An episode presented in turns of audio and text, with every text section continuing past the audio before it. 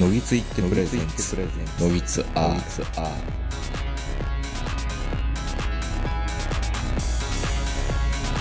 どうも皆さんこんばんは、東横名人です。えー本日は2月下旬、えー東京池袋の貸し会議室よりお届けしております。お相手はいつものように私、東横名人と、今日は毎年2月、1月恒例のこの企画で、このお二人に登場していただきます。どうぞ。あ毎度おなじみエターナル中堅ポッドキャストラジオ食堂の方から参りました坂谷でございます本日は頑張って参りますのでよろしくお願いしますよどうもで、もう一方、この方です。こんにちは。中堅ネットラジオ、ラジオ食堂に居候しております。MBA 橋場です。よろしくお願いします。 って言わないんですね、今日は。あの、今日は落ち着いたと思う。今日はついたと思うんで。ということでね、あのー今回あの、私がコロナに罹患しちゃいまして、ちょっとリスケしていただいたんですよ。で、もうすぐ取って出しで更新しなきゃいけないという、ちょっとヒリヒリする感じがするんですけども、まあ早くしないと、ポッドキャストアワードですよ、今回は。そうですねそうですね。うんもう、発表されてしまいますそうね。ですそうねそ発うそう表されちゃいますしそもそも鮮度がっていう話ですからねそうなんですよ。まあだから、もう、僕は今年は坂谷さんに年末ぐらいから、うんアワードはせえへんぞって言ってたんですよ。あそうですそうでね、はいはいはいで、なんでするかっていうと、いや、橋場の吐き出し口が欲しいんだっていうことをおっしゃってらっしゃって。あいやまあそこまでの話そんなでに吐き出すことないですよ。いやっていうわけじゃないですマミ、マミネーのネタをしたいがために、あそういう意味ねあそれはありますそれのおあり膳ます立てのために、ついでに、ポッドキャストアワードの。あまあそれはそうですだって、もう、僕の前座なんですね、今回。そそうなんですよあ。りがとうございます基本はそうですようだったんですか。はいまあただその割には酒谷の怨念すごいと毎回言いや、う。まあ、怨念はすごいですけど、いやただ、今回としては、最終回は、ちゃんと撮りましょうと。あ、ネットラジオの原則ですね。最終回はちゃんとそう迎えるラジオにそうしたいもんだね。そんなに仲が悪くなって何るく。さってもね、そうリ。スナーさんに対するけじめはつけると。そうそう。俺たちがどんだけ、ポッドキャストアワードが嫌いだったとしても、うん。ちゃんと最終回は撮ると。うん。いうことで、今回、はい。ちょっと待って、あの、何ポッドキャストはショーマストゴーオンなんでしょは、はい。ポッドキャストアワードは。 多分これからも俺たちの旅は続くぜって感じじゃないですか。いや、続かん、続きませんよ。毎回そういう風に言ってるんですよ。はい。坂谷さん、ずっと第1回の時から振り返ってくださいよ、ポッドキャストアワード。第1回忘れてくれ。もうあれいいは、の いいのあれはちょっともう、ああんのな、にお恥ずかしい。あんなに楽しいポッドキャストアワードなかったじゃないですか、いや第まあまあま1回あまあ、って。そうそうですけど。うんはい、で、あの、初見の方もひょっとしたら、流入していただいてるかもしれないです。このポッドキャストアワードっていう回を。で、我々は、ポッドキャストを、あの、10年、20年選手なわけですけども、はい。はい。まあまあまあ、もう、巻き犬のとずっと話をしているわけですよ。で、今回、えー晴れて、第4回目。 4回ですね4回目のポッドキャストアワードで、我々もポッドキャストアワードを振り返る回を4回繰り返しているんですよ。最終回です、今回。いやいやいや、いや、でだかもらこれポッドないですよ。こんなに定点観測ちゃんとやってる。そうですよね。そうですよ。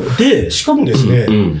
これもしかしたらもう、ポッドキャストアワードをか語るっていう意味では、うん日本唯一になってしま唯った一かのもコンテンツですよね。になってしまったかもしれない。まあ、需要があるかどうかは置いといてだね。ってオフィシャルもやってくれないんだもん、そうそう最そう、オ近。フィシャルもやってくれへんし、うんポッドキャストアワード観覧席さんでしたっけあ間あ違えてたらごめんなさいね。あ、観覧席さん。彼らも今年はやんないっていう状況ですんで、なんか言われたんですかね。いや、知らん。まあでも、やる気なくなったっていうのが一番でかいんじゃないですか、単に。あー、なるほどだっねた。4回でね。うん。そうそう。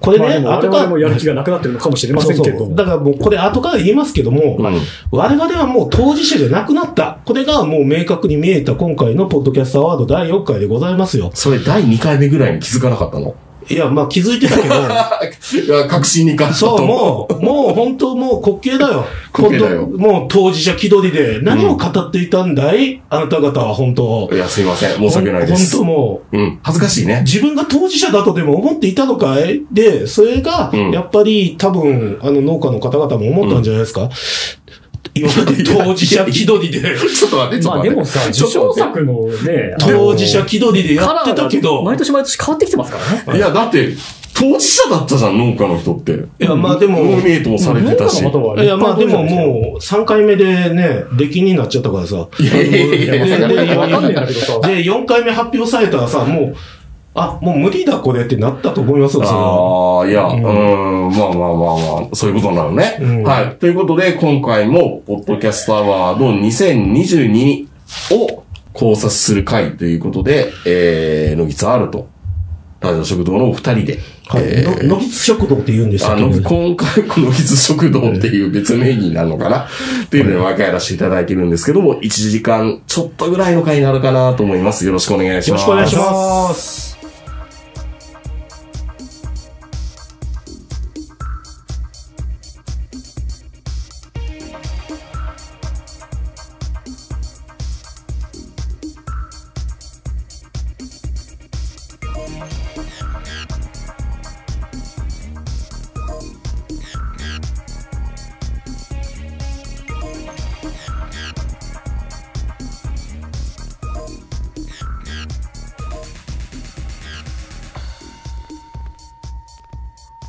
はい。ということで、えー毎回毎回ですね、坂谷さんの、まあ、分析を聞く回っていう回になって、結構ね、今までノミネート数がどうなるんだとか、プロアマ比率がどうなるんだとか、いろんな角度で、あのー放送をしているんですよね。で、前回は、まあ、これあの、YouTube も上げてやっぱ良かったなと思いましたね。わかりやすい、やっぱり。あうーわかりんました画面見ながらやると。はいはいはいと。いうことで、坂谷さんのスプレッドシートがこれから火を吹くという。そうですね。お得意の更あ新れ、さあれれただスけプレッねドシー、ト。あれだけ、いやもう今年アワードやれへんわ、みたいなことを、はい生きて、生き一らし言ってたんですよ、はいはい坂はい谷道言ってね。たねあそう、そうで すね。めっちゃ、めっちゃ作り込んでるじゃないですか。 いやいやいや、こ。のスプレッドシート何行あるのマジで。いや、もう102行まで行っちゃいましたね。あーなんかもう、なるほどねこれは我々の涙の濡れた壁のような、本当102行でございます嘆きの壁みたいなね嘆きの壁。はいはいなんかプロとアマってのがほとんどプロとしか見えないんですね、さっきから。俺なんか、目が悪いのかなと思ったけど。さあ、坂谷さん、何から行きましょはい。えー、前回の答え合わせから参りたいと思ういまはいす。はい。えっと、前回ですね、ポッドキャストアワード3回目で、我々としては放送させていただいたんですけども、その時に、まあ、予言、予測というものをさせていただいたんで、それは、あれですね、橋場さんが TBS の株主になるとか、日本いのや、それ違う、株主。あの、そういう予言じゃなくて妄想。そうそうだっけそうそうそ株主になったらいけいくるらじあゃったないから株が。買えるとかね、大株主名簿に踊り入れることがはいでじきゃる。なかったんで、うんそ、そこはやっぱりね、ちゃんと責任を取って、あの、前回の予言がどれだけ当たっていたかっていうのをですね、ちょっと今回最初にやらせていただきたいんですけれども。はい。前回の放送できたら、YouTube 版聞いてみてもらえたらなと思いあます。はい、で、まず一つ目。はい。これ、東横さんの予想ですけども、はいはいえっ、と、今回のノミネートは30ぐらいになるんじゃないでしょうかと。あははいい、いうお話でした。で、これは何かっていうとですね、ノミネート数が、あの、毎回上がってたんですね。はい。だんだん増えてるんだよね、そうですノミネねート。の数が第1回が20ノミネート、2回が23、3回がうん26、はい。で、4回目が32。順調に伸ばしていて、はいなんか、あれですね、FIFA みたいですね。そうそうそう。でア、ジア枠を広げるみで、たいな東。横さんが次は30ぐらい、もうほぼ的中でございます。さすいやいやが。はい。あまり嬉しくないんあの、ですけど。 20年間、ポッドキャストやってた回があったというもんでございます全然関よ、係ないとここなるほどね。はいはい。はい。で、次、坂谷。これは予言ではないですけども。それ、それ、この前を振り返って、農家はできんっていう話。そうそうそうそうそうそう。で、あなた方言ってましたよね。そあの、偶然じゃないかって。ほら、今回も、う。う ん。出禁になったやん。やっぱ。まあでも、でも、の農家さん、のの農家じゃなくて、あの、漁師が、漁師がね漁師が出てきたから、そうそうそうそう。一次産業がね、一次産業の頑張れ枠があったんですよそうそうそうそう。次は、あの、林業ですよ。ウッドジョブですよ。可能性はありますけどなね。そうそうそう。だから多分、うんあの、運営の方としては、これからは農家より漁師やでと。あ、漁師ってちなみに銃撃つ方違がなくて、ああー漁漁の、漁そうそう、漁業のね海で網投げる方のね、うんあの、漁師さんが、あの、今回ノミネいーや、トさすれごいいいラジオでしたけど、これが唯一のアマチュア枠だったんですか、今回。残念ながら、うんそうなんですよ。あれ、で他全部プロだったそうでえっす。と、プロというか、まあ、プロ。 これ定義が難しいんですよ。まあ難しいですねうん。またその辺は解説したいと思うんですけあども。はい。で、次、坂谷の予言で、来年の雨枠は1か2というふうに言いましたが、おー今回、あー雨枠一つでございます。的中これはね、絶望を通り越して感心しましたね。いや、もう、うん。まあ、つまり、もう、我々が言いたいことは、うん数字を見れば月が分かるということでございますなるほどねこれはもうはい、うんはい。で、次、えー、坂谷。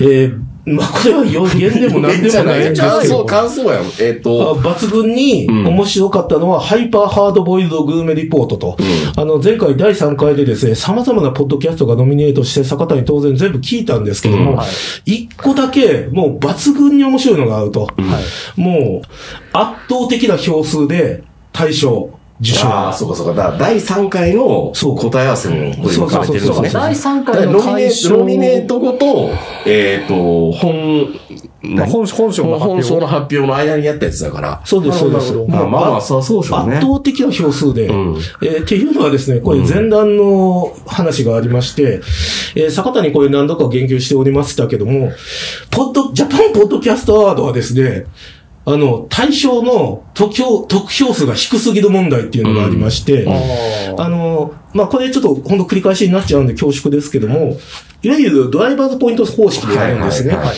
えっと、それぞれの審査員が確か5位ぐらいまで選ぶんですよね。うんもしよかったら、ポッドキャスト1位、2位、3位、4位、5位で。うんで、おそらくですけども、1位5ポイント、うん2位4ポイントみたいな形になってて、それを複数の審査員がやることによって、そのポイント数の合計でランキングを作って、うん1位が対象という形になるんですけども、あの、大変残念ながらと言いますか、なんというかですね、例えば第1回のえー大賞受賞の古典ラジオのはい。大賞受賞時の票数がはい、たった1票なんですよ。うん。あ1票っていうのうんは、1位に落ちた人間がたった1人だったと。あ、それで5ポイント取って終了みたいそう、いやいやまあまあまいやあいやまあ、えっとねあの、いやまんいやいべんやなくう、んあの、高く評価してたっていうこといですよ。や、であーなるほども、だ大事なことですよ。そうそうそうそうあの、学年10位を各教科で10位を調べて取ってたら、一位にな学るね年トップ3とかになるっていうのまあは、まあまあまあまあ、そうよくそうい言うふえうばねな、。そういうふうな進学校あるあるっていうのもあるかもしれないね。うんそうそう、よく言えばそうですけど、うで、ん次、えー第2回でございますけども、んあの、こちらはアジナ副音声。こいれやがだー、面白いですよ、平野咲子さん。ずっと今僕も聞いてますけあど。はい。で、こちらの方が対象を捉えた時うのん票数は、これまた1。うん。な。はいはいはい。はい。まあ、これも残念ながら2位、3位に押す方が多かった。っていう形になります。ただ、えっと、第3回のですね、ハイパーハードボイルドグルメレポート。うん圧巻の4票。すごあい。ーすごいねす1位に落ちた1位に落ちた人が4人いたともう、だからもう完全に、もうレベルが違うう。ん。はいはい流行語で言うとレベチ。うんっていうお話でございましたなる。ほどね。はい。だから、まあ、これは、はい。まあ、あの私の怨念がだいぶこもってましたけど、一言で言うと、痛快です、本当、うん。あのこれ見たことかこれ見たことか、もう、あのはい、まあ、抜群に面白いのは、ハイパーハハイパーハードボイルドグルメリポート、えー、第、えー、これが大賞受賞、しかも4票という圧倒的な票数で、はい、的中でございました。うんまあ、これは、ありがとうまごあざいます、拍手いらないと思いますけども。はい。で、もう一つ、えー、こちら坂谷が、あの、言った予言ですけども、うんえー、いつも言ってる通りですね、お前らに教えてやるあ、バカ、ぶっそバカは、東大に行 け。ララパルね。ポッドキャストアワードにノミネートする簡単な方法は、うん。審査員になることだと、私、あの、前回言わせていただきましたが、はい、これも的中でございま劇す。中ですね。はい。はい。あの、今回も、うん。あの、審査員になることによって、ポッドキャストアワードにエントリーした方がいらっしゃいます。だからこれは規約にも書いてあって、関係者の場合のノミネートが仮にした場合は、えーっと、その、関係者は自分のところに投票できないっていう縛りはまあ、あるであしょうるってね。いうふうにしました。まあ、なきゃ、おもし、なきゃないで。ですもすそげえれなって。、その前提がそもそもう、ん。んん何なのって何なの感ってじまあはますずそのるし、あの、関係者うが、ん審査員に座るっていうことができる時点で、んお前どうなのそれっていうだから話けに。結局ね、あの、ごオリンピックのエンブレムの佐野健さんが出てきた時に、まあ結構、なんかあの辺のね、なんとか賞って持ち回りじゃんみたいなそうそうそうそうそうそう。感じに、なったね。美しき、この、日本の形という日か。本の形うん、まあ、に日な本っのちゃっ形といたうかかね。なーっていうま感じあもす、メるデしィア。の形というかね。うんいやー、今回はさ、佐久間がオールナイトに富士やりゃいいんだよって、いうような、なんかその、ああ、古き良き業界の匂いを、今回ね、オールナイトニッポン55周年の、ああ、やってまいしや、たね。あの、本秋当にね元康と佐久間のウィークの放送聞いて、ああ、そんなこと言ってたの。あの、いや、だ本当は3月9日に情報解禁だったのに、 え情報解禁ここでやっちゃおうかなみたいな感じで秋元康が言って、えうわーもう。もう、もう、あう、なんかちょっとなんか、今古日、古き良きメディアのと、みたいな。今日感性周知がちょっと発動してしまいそうになる、もう、それ。もう、あのーまあ、見事なまでに、ジャンクの火曜日の爆笑問題の太田さんは、はいこの辺を揶揄してくれてたんで、 ああ、そうめちゃめちゃ面白かったですあ。あはいはいはいまあまあまあ、そんなこともありながらですね。もう質問たないです。そう、あのね、今回第4回は、うん審査員の方がやるポッドキャストがノミネートされるという珍事が起こりましたので、信じはいや、これはまあ因果関係と相関関係の問題でしい。またあですまあね。まあ、わかりません。いいかはわかりませんよはいあこのあたり、後で詳しくやります。はいはい。というわけで、はい。あの、これも的中。はいはい。はい。で、もう一つ。えー、坂谷の予言でですね、うん。次回は50%か60%が、うん。プロの中でも Spotify 限定になるでしょうと。スポティファイ限定配のコ信。ンテンツになるでしょうと。これ、いあの、輸送ささせていただきました。毎回言わんと気が済まないんですけど、SOD 専属と一緒ですよねえ。そうです、そうです。もう、もうそれいいんじゃないかな、それさすがに。言いたいん。で、今回ですね、はいはい。ほぼ的中でございます。うんえー今回ですね、そうか。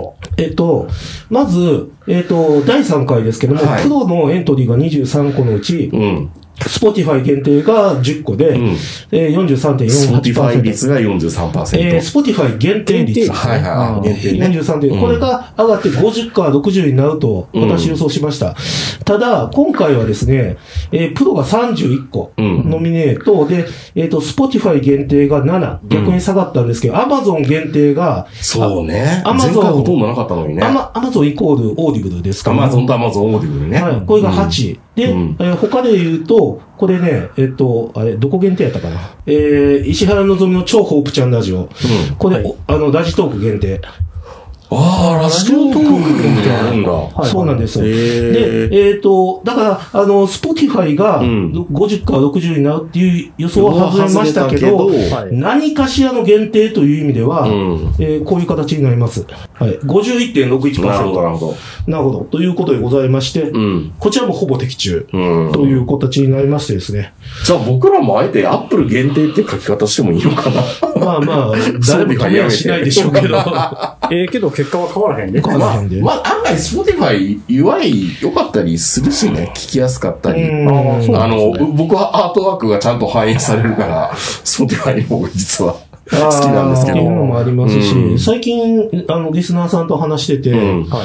あの、俺、Spotify の、あの、サブスクやめたんで、うん。あの、Amazon で配信してくださいって言われました。ああ、やればいいじゃないですか。あ、もうやってます。うんもうやってるんで、Amazon でも聞け ちるよょうっになとなんで、アップルポ、あ、あ、そうかそうか。あ、アンドロイドのスマホの人そうは、そうそうそう。だからその人は、もう Spotify のサブスクでうん、すべてを聞いてると。いああ、うなるこほとどで、ね。もうあの、Spotify のサブスクちょっとやめたんでと。うん。はあの、UNEXT に変えたんでとか言ってて、はい、で、あの、Amazon でやってって言ったんですけど、うんうんはい、あの、まあ、そういうのもありますんで、なるほどね。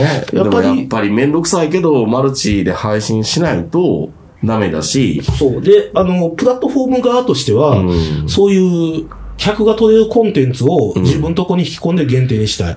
まあそりゃそうやうな。んっていうのが、はい、あの、あるわけでございますよ。うんはい、だだか、からまら、あ、Spotify 限定という意味では、あの、えっ、と、当たらなかったけれども、やっぱり特定の、あの、プラットフォームに限定された。そうそうですね。あのうんえーポッドキャ特ス定トののプラットノフォミネートが増えたとームの紐付きのポッドキャストですね。そうやなあの、そういうのが増えるっていうところは的中とはい。させていただきまして、うんだから、ほぼ的中が2つ、えー的中が4つということでですね、うんはい、あの、今回としてはですね、どやと言わせていただきたいという、そういこうれこと当たでらござまないかす。った予言外してませんそんなことないですかえー当たらなかった予言いくつかありますよ、当然。あります僕はあやっぱり、あ、あ、そこはやっぱり書いてないんですうね。ん。いはや、僕、あなたの予言も覚えてないんですけど、正 直。まあでも、おおむねは当たってたと思いま大す体けこうどいうねこと。言ってたなって感じはしますね。はいはい。という、あの、はい内容でございました。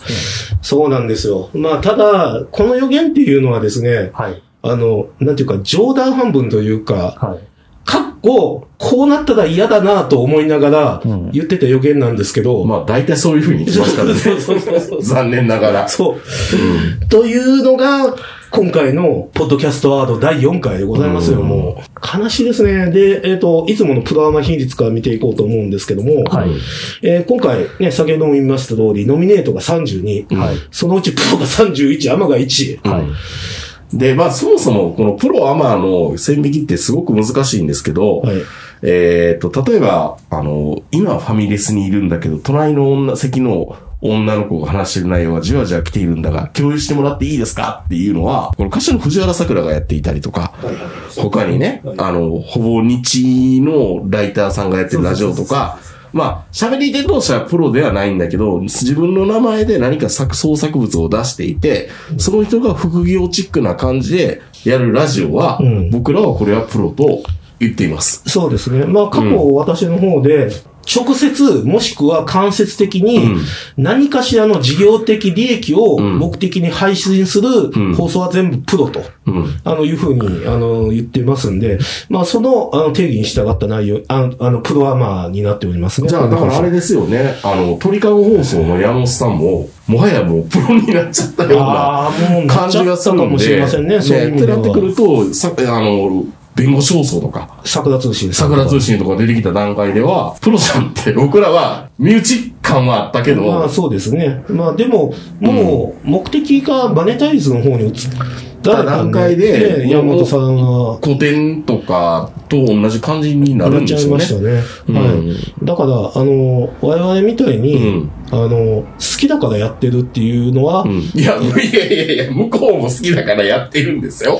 もちろんいね。やいや、まあ、そうやけどさ。うんまあまあまあまあ、趣マ味ネでタイズを目的としているか、あるいは目的ではなくても、副産物としてマネタイズを意識している番組がノミネートされるような形態になったということななんっでたすとうね。ですよねいうことですね。うんはい。で、あの、やっぱりですね、うんあの、今回、うんあの、すごく大きいなって思ったのが、うん。オリジナルが、あの、今回結構増えてまして、うんえっ、と、Spotify オリジナルですね。うんこれが一つ。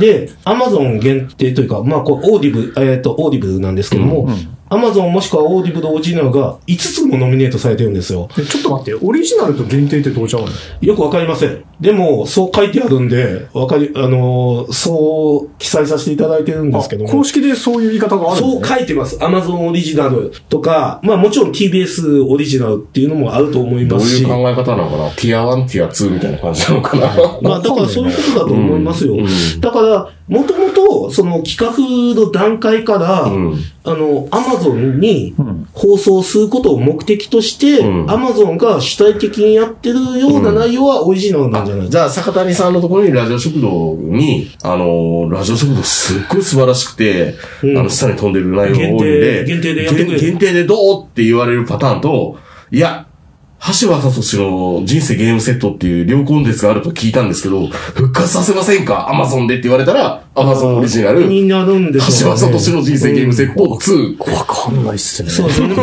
あ、だから、アベマで考えるとちょっとわかりやすいんかなと思うんですけども、アベマ TV で放送されてる内容って、まあ、3つか4つぐらい種類があると思ってて、だから、朝日放送でうん放送されてる内容をも放送してるうんしして、ね、あの、サッカーとか、そういうのが、やつを中継してる場合もあるんですけども、もう一つ、麻雀か麻雀かいや、マージャン微妙やな。あの、シャトーアベーバスタジオで、あの、撮ってるやつあるじゃないですか。あれはアベマオリジナルって言ってそもれいいようはな感じ。まあ、まず間違いなくアベマオリジナルでしょうね。うん、うんっていう違いがあるんじゃないかなと思いなるプほどラまッす。トフォーム側が自分で制そうそ作うしてそるうということになります。んはい。うん。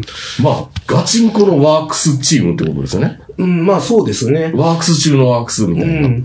だから、もうね、だいぶもうフェーズが変わってる。しかも、そのオリジナルのノミネートが、Spotify ではたった1個なのに、あの、Amazon もしくは Audible のノミネートが5つじゃないですか。気合入ってるなぁそう。これもうね、やっぱり投入してる金額の差ですよ、これは。明らかに。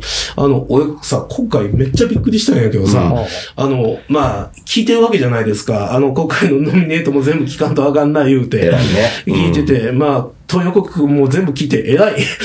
あの、なんですけども、あの、聞いてて、うんオーディブル無料ちゃうのって、びっくりしあ、有て、料やもんな、そうやな。そあのーしかも結構高いねんな。あれ結構高いんですよい。や、だって Apple Music って家族で1400円が1500円なんですよ。はいはいはいははいい。そうなんですか。アマゾンオーディオより1800円ですかね1500円。 1500円。月1500円い。やー、僕も一旦この、どうしても若林さんと佐藤さんのねのやつ聞きたかったから、うん契約っていうか、まあすぐ回復するつもりはいるんですけど、うん、残念ながらね。うん。いやー、でもやっぱり、資本に物を言わして、本気見せてますね、やっぱりそうね。そうそうそう。だから、あのあんだからもう、なんかね、 もう第1回アマチュアの祭典みたいな話してましたけど、うんもう、だ、もう、一気にフェーズが変わったという変か、わっだから第3回までプロが多いよね、はははって言ってたのに、第4回になってくると、もうプラットフォーム側がオリジナルで番組作成して、それをノミネートさせる状態になってるんで、もう、本当もう直接マネタイズになってるわけですよね。うん特に、うアんマゾンオーディブルなんか、1500円の会費取るわけですから、そうやな。だから、もう、だって、聞いてくれって言っても、聞いても、聞けないんですよ、言ったら。そうそう、もう、そうだもねうゲ、ゲ、ゲームルールがもうチェンジししすぎも、うんいや、まんまそれに、カモのように僕らは、聞かなきゃと思って1500円払うわけですよ。まあまだ払ってないけどね。そう、まあまあまあ、そうやけどね、そう。あちょっと分かってきたのは、限定とオリジナルの違いっていうのは、うん限定っていうのはあくまで作り手がどのプラットフォームに配信するかって考えたやとめきてねっに、ていう。まあ、例えば Spotify だけにしようとか、うんオーディブルだけにしようってそうそういそうう、そうこうまあ、作り手主導なのに対して、オリジナルっていうのはもう、まさにプラットフォーム側が番組を作ろうと。そそう。い誰々に作らせよう、登録で喋らせようと。そう。だから、まあ、これも、ちょっとした予言になりますけど、はい。このオリジナル比率は、もうどんどんこれから上がっていくと思います。う。だから、だからうん、だから、だからこれ、テレビ界に置き換えるんだったらう、ん。ギャラクシー賞が、うん。パラビ限定のやつをが取るみたいな感じですよ いやまあね。なんかそれもよくわかんないけどいやいやだっね。てそうじゃないですか。うん。 T- TVer オリジナルとか、TVer オリジナルはまだ金払わんでもいいけど、そう。だから、んもうこれからは、うんえっ、と、Spotify と、あの、Amazon っていう、大資本を持ったプラットフォーマーたちが、うんオリジナルを、もうこのポッドキャストアワードの中でぶつけ合う世界、もうそうなってくると思いいまやす。だから結局、あの、よくテレビ業界の今、プロデューサーとかが、うんやめようとしてるじゃないですか。そうですね。そういうプラットフォーマーに乗り換えそうていき、そうそうそうそして金あーにそ釣うなられんですねはて、いそうそうそう。釣られてって言い方じゃないな。うんじゃあお金もっとも、もっと儲かるべきだしっていうので、そういう人を育てていきたいっていうところと合致してくるのかもしれないそうし、ですねただこの Amazon Audible のやつは、ちゃんとクレジットに、えっ、と Amazon Audible なんとか LT なんとかみたいな最後クレジット言うんですよ。はいはいで、そこで、構成作家の名前であったり、プロデューサーが誰であったりとかって言われてるから、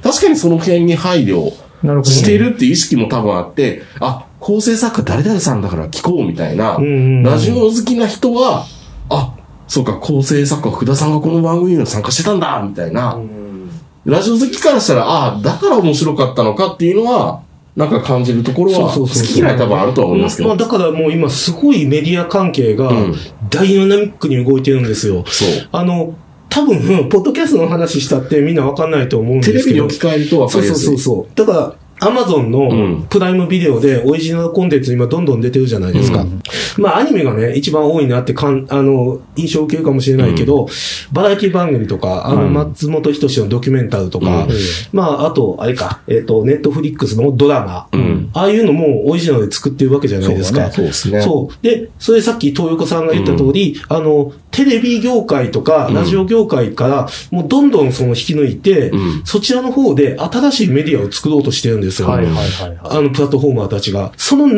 れの中に、このポッドキャストワードは明らかにあるんであする。。だから僕らは、ポッドキャストとかネットラジオって、はい。その、うん多チャンネルとかマルチチャンネルとかマルチプラットフォームが関係ないと思ってたんだけど、実は、組み入れられるとか、その文脈の中にもう入っちゃったんですよね。そうです。それが一番顕著になったのが今回の回だったんじゃないか。特にそれが Amazon のオーディブルが、なんかそれをすごく象徴してるような感じですよね。そうそうそうですね。うんだから、さ、えっ、と、先ほど申し上げた通り、Spotify 限定もしくは Amazon 限定が51%という話しましたけど、これおそらく次回は60から70ぐらいになると思いますし、うんおそらくそれの半分以上っていうのがオリジナル。Amazon オリジナルか Spotify オリジナルになる。っていう未 来がもう確実に見える。だから本当言うと、全日本サブスク音声大賞みたいな感じに、もう、う、なり、してなもいりいよそううなです。気がすはいる。うん。うん。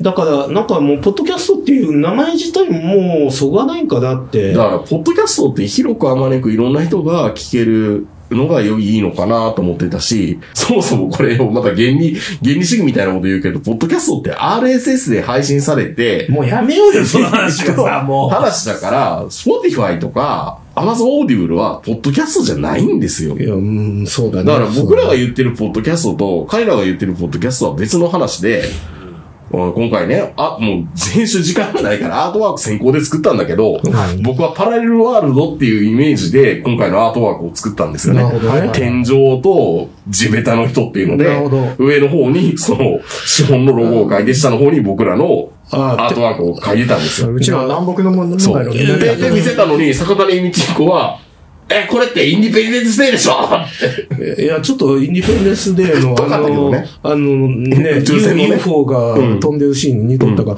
やし、イんンディペンデンスデーはこんなもんって思って、このポッドキャストアワードを見たとき、別に 僕ら独立もしてないのに。まあまあだから勝ち込みに行って、宇宙、宇宙船になんかウイルス送り込もうぜ、イエーイみたいな感じの 話でもないじゃないですまあまあか。全然あの、僕たちがうん、ひっそり、うんあの、肩を落としながらです ね、もう、うちらは、ど独あの、パラ立。レルワールドの左隅の方で、そう。しょぼんとしょぼんとしてる絵なんそうですそうよ。そうそうそう。でああ、そうそうそうそうお金なんだ。お金なんだ。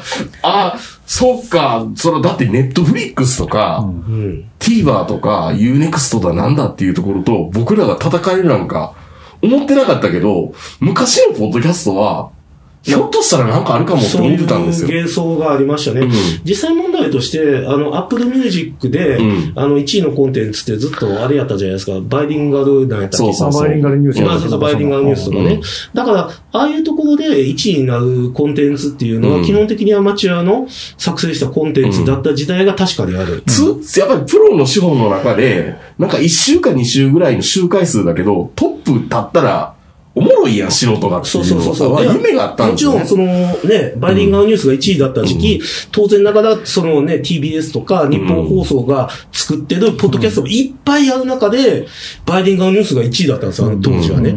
でも、そういうの、そういう時代じゃなくなってる。まあでもね、そもそもアップルも悪いわ。ああ、アップル批判。アップル批判っていうか、アんッでプルポッドキャストランキングって結局は、その期間中内でどれだけ新規のリスナー数獲得してたかっていうので、あ新しい番組が来たら一瞬だけバーって、あ新番組分速かかるんですよ。あがるそれから、それがやり方がみんな分かったから、RSS を書き換えて、ああ、ようやってもう一回やってる人もいた。ーそれは、それやりたいけど、やっちゃダメだなと思ったから、ちょっと僕はやってないですけどは、いはいそうそう。まあ、で、で、で、そう、さっきも言った通り、あの、スポティファイとアマゾンの大資本の怪獣大戦争にこれからなりますよと。そんな中で戦いにそうそうそう挑もといのそうバカなのそれを、あの、如実に示すのがですね、あの、今回の賞、そう。あの、アワードに、一つ、なんか増えそうもんな。奇妙な名前の賞が増えましてでえ、すだねっ。てそれ、ベストウェルビーイング賞で、この前、なんか、うんまあ、あれも面白かったけど言リンね。グって何やねんみたいな。なんやねんって言うてたけど、今回、ベストメディアクリエイティブ賞みたいなですね。何それ、ベストメディアクリエイティブ賞メまるでね、高志のなんとかさんみたいな感じの賞がですね。ディアクリエイティブ賞。そうそうそうそうそうそうそうそう。こう、なんか、コンセプトがさっぱりわからないんですけど。なんやって思ったら、うんこれ地上波のポッドキャストは全部ここに入るようになってて、あ、そういうことそうですよ。TBS とか日本放送の、あの、ポッドキャスト番組がここにノミネートされてるんですあよ、。そういう枠ってことそうですよ。えーっと、じゃあ、オールナイト日本5軍枠みたいな感じそうです、。そうです。だから、こうんこで、あでの、も、見スポまティすフ。ァイ独占配信もあるやん。まあ、あね、まあまあ、そうなんですけどね。でも、それは、えー例えば、アンガールズのジャンピンっていうのは日本放送ポッドキャスト。だからね、申し訳程度に大沢ゆりと六万さんじゃというの GG 砲弾が、ここで TBS 作成の、うん。えー、Spotify 限定。これ TBS が作ってんだ。そうですよ。で、聞くドキュメント72時間が、これ NHK 作成のん Spotify 限定みたいな。みたいははな。っていうのが、 ベストメディアクリエイティブ賞。舐めたんか、お前たちはもいやいやいやいや、まあ、なんか箱作っとかんとダメだったんでしょうねう。。いや、もうほんとね。うん。だから、なんやろ書いといてほしいな。ちょ、ちょっと、ち、地上波からはみ出た人たち、ショーみたいな。あひどいこと言うよね。あの、でも実際アンガールズが言ってたよ。ん。アンガールズのジャンピンの放送の中で、この日本放送ポッドキャストは、うんあの、左遷組だね、あははって言ってたよ。うんまあ、それはでも聞いてる人はみみんなそう思ってると思う。まあまあ そうなんですけど。そう。だから、これ、だから、本当さ、このジャパンポッドキャストアワード、主催日本放送でいいのっていう疑問が出てくる。もうここまで来ると。ポッド、 日本放送が主催でも何でもないじゃんって。だって、まあ、ね、スポティファイとオーディブル、そうそうそう。紅白歌合戦みたいになってるかそうら。なってるから、だから、もう、断言できますけど、もうこれで地上波作成のあの、ポッドキャストは対象が絶対問えないことが決まったんですよ、これで。なんでだって違う賞に振り分けられてるんだもん。まあ、もともとそもそも地上波で放送しているポッドキャストの再配信は、ポッドキャストアワードの対象外になるんですよ。うん、まあまあまあ、だから、そうそだのねあー星野源のオールナイトニッポンポッドキャストが、ちょっとトンチンカンな人はね、星野源のポスト、あえー、ポッドキャストがポストキャストアワード受賞してほしいなーみたいなことをキラキラした感じで言ってる子がいて、あ、ああ、まあいいわや。か、わかってない んだろうな、みたいいやまあまあまあまあまあいや、まであ、もまあこれ、いや、でもこれわからんよ。な。普通の人はね だ、って記憶が全然わかんないもん。わかんない。うんま選あ、考そ基準まあそうだねう。ん。僕が喋った内容ももしかしたら僕の単なる妄想の可能性もあるからいやあるね よ。あるあるそうそう。でもね、今回の対象ノミネート見たらですね、すごいよね、これ。あの、もうご、えー5つ対象ノミネートなんですけど、オーディブルオリジナルが2つと、Spotify オリジナルが1つ。で、あとは、えっ、と、ワワンダリーって知ってますああ、これは有名じゃないですか。ワンダリーっていう。海外のそうそう、ド海外キュメンの、そうそうそうそう、そういうポッドキャストを作成する、ななんていう、制作会社、あ放送会社のブランドがあるんですよ。うんワンダリーっていうう、んその、ど音声ドキュメントの、ワクチン開発のドキュメントであったりとか、任天堂 VS セガ VS ソニーみたいな、ゲうんそうそうそう。ームウォーズとかめちゃめちゃ面白いですそよう。そう。っていう、そう。で、うんあだからまあ基本的にはもうほぼ限定ばっかり、うんで、ほとんどがオリジナル作品ばっかり。そのね、海外資本のオリジナル作品ばっかり、うんっていう状況でございますんで、うんだからもう本当、これから先、日本のあの地上波のポッドキャストは対象取れないです、多分。この状況では。だから、共同制作みたいな制作に協力してるっていうのもあるわけじゃないですか。まあまあ、そういうのもアあマるとゾ思う。ンオーディブルであれば、若林正康とうん。佐藤さんの 3600? うん、まあ、まあ、日本放送で収録してるわけですよ。変なの。で、日本放送のお抱えの作家で、ラジオをやって、多分あのスタジオでやってるんですよね。ちょっと音質はそんなに凝ってはなかったけああど。まあまあ、そうやったね。うん。うん。まあ、そうやね。まあまあ、もちろんね、あうの、言葉通りに解釈するのであれば、うんベストメディアクリエイティブ賞にノミネート、かつ対象にノミネートでうん、対象を取る可能性ももちろんあるよ。うんあの、言葉通り見りゃ。まであ、もだからそれはあとは、この、アマゾンさんと、スポティファイさんと、あとまた新しいプラットフォーマーが出てきたら、その人たちの、まあまあまあ、シェシェアと言ったらいいのか。三大怪獣送信劇になるわけですよ。うんそ本当こそこでのなんか話し合いの音に、はい、えー、スポティファイさんさんね、アマゾンオーディブルさんさんね、ってなっていくと思っています、いこれからう。。で、まあ日本放送さんちょっと場所貸してもらってるから、じゃあ一年 みたいな。まあ、まあ、おそらく最終的にはそうまあまなあっていそくう、そこんまで露骨ではないかもしれないけど、うんまあもはや日本放送のもんでもないかもしれないねっていうのは確かにそうかもしれないですよね。だから、だから我々の、あの、なんていうか、ポッドキャストアワードに対する認識ってうん、徐々に変わってて、あーまあ、アマチュアでもワンチャンあるんちゃうかから、もうこれプロしか無理じゃんっていうのになって、これ地上波の第3軍じゃんっていう話になって、ん今回、もう地上波でさえなくなった、うん。あの、プラットフォーマーたちのう、ん。もう陣取り合戦。うん。もうこれが、おそらく第5回、第6回のポッドキャストアワードになる。いやーつまり、これは我々にとって、うん。もう、終戦。終戦。うんこれはもう、我々が当事者ではなくなった、うん。あの、瞬間なんですよ。うん。そう。だから、 あの、もうあれですよ、もう我々にとっては、うんこのポッドキャストアワード、ね、先ほども言いましたけど、当事者気取りですよ、もう、滑稽な。それをやめる時です。で、うんあの、これから我々は、推しのポッドキャストを見つけ て、はい。頑張って、ポッドキャストアワードを取ってほしいなって、M1 で今年こそ見取り図が優勝してほしいなって思うような感覚で見るのが、正しい味方になるわけです、これから。そんな滑稽なやつどれだけおるんやろうな。いや、まあでも、うんなんかさっき言ってたやん、星野源のなんちゃらがね、撮ってほしいなって。ああ、うんそういう純粋なディスラーとして楽しめってことですよね。だから、俺たちも、そのピュアガールと同じ感覚に、もうならんとあかんということですよ。中野大河のポッドキャスト面白いのになうん、まあ、そうやね。あ、でも、ちょっと余談になりますけど、はいはい今回、オーディブル聞いて思ったんですけど、うんオーディブルすげえ力入ってるね、あれ。いやー、力入あーってそうる。すごい面白い。そう、だから、あの、うん金はね、ちそょうっと微妙だけど、半額やったら別に出していいかなって思そっう、あの、だから、うんあの、おそらうくん、一個を目指してるものとして、ここでしか聞けないものを出そうとは絶対にしてる。た。うん。